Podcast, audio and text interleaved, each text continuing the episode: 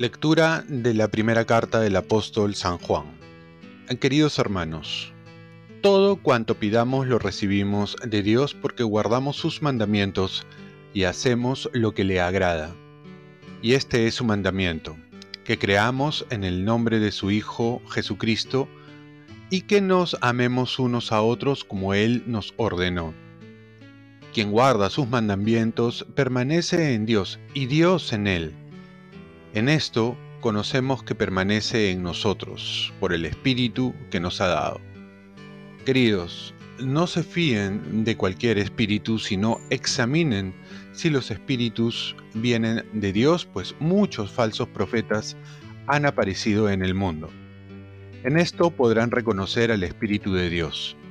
Todo espíritu que confiesa a Jesucristo manifestado en la carne procede de Dios, y todo espíritu que no confiesa a Jesús no procede de Dios, es del anticristo, del cual ustedes han oído que iba a venir, pues bien, ya está en el mundo.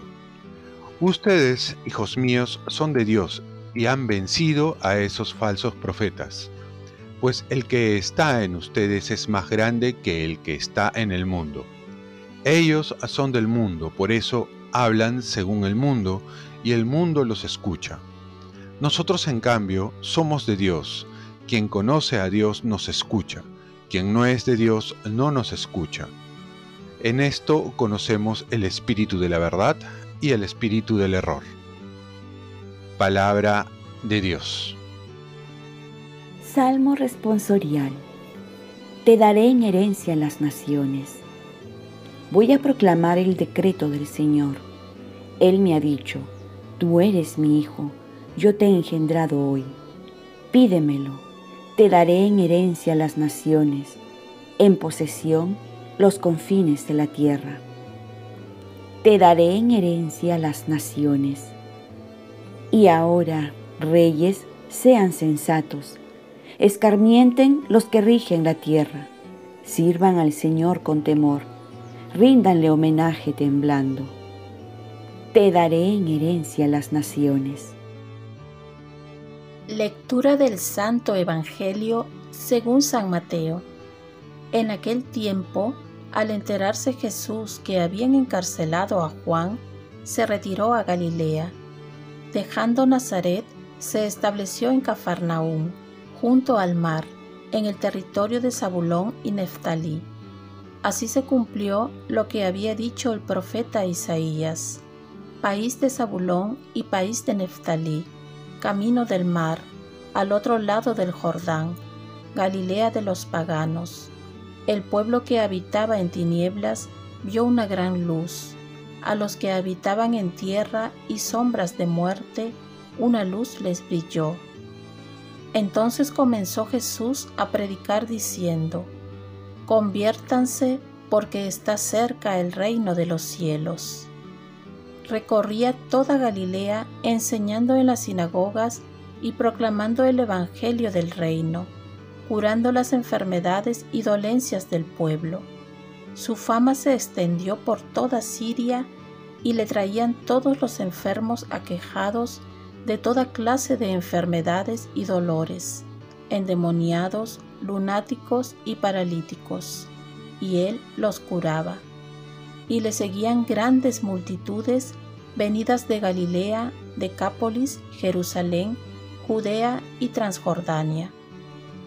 Palabra del Señor. Paz y bien. La conversión comienza dejando entrar la luz de Dios.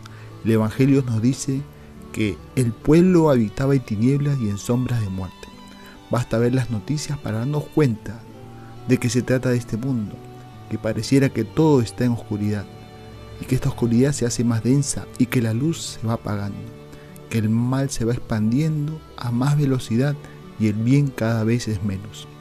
Y aquí, que en esta tiniebla aparece la gran luz, que es Jesús, quien ha venido al mundo para traernos esta luz que viene de lo alto. Y para que esta luz se expanda en todo el mundo, Jesús nos dice, conviértense porque cerca está el reino de los cielos. Si queremos experimentar esta luz en nuestras vidas, tenemos que dejar entrar esta luz en nuestros corazones, sentimientos, pensamientos. Esto es dejar que Jesús tome nuestras vidas para transformarlas, no con nuestra luz, sino con su luz que viene de Dios. Y el reino de Dios está cerca, dice, porque es Jesús que está cerca de nosotros. Se ha hecho hombre y se ha quedado con nosotros. Y tenemos que aprovechar este tiempo de salvación, este tiempo de gracia. Y no solo para nosotros, sino para todo el mundo. Quizás hasta ahí uno puede quedar con la duda que si Dios tiene poder para transformar los corazones más duros que una piedra. Y el Evangelio continúa dando a conocer el poder de Jesús cuando nos dice que sanaba enfermos, endemoniados, lunáticos, paralíticos. Y es que para Dios no hay nada imposible. El Evangelio pone énfasis que curaba a todos los que le llevaban a Él. Así también nosotros podemos ir con confianza a Él para que nos sane de tantas heridas emocionales, tantas traumas y sobre todo para que nos saque de esta oscuridad.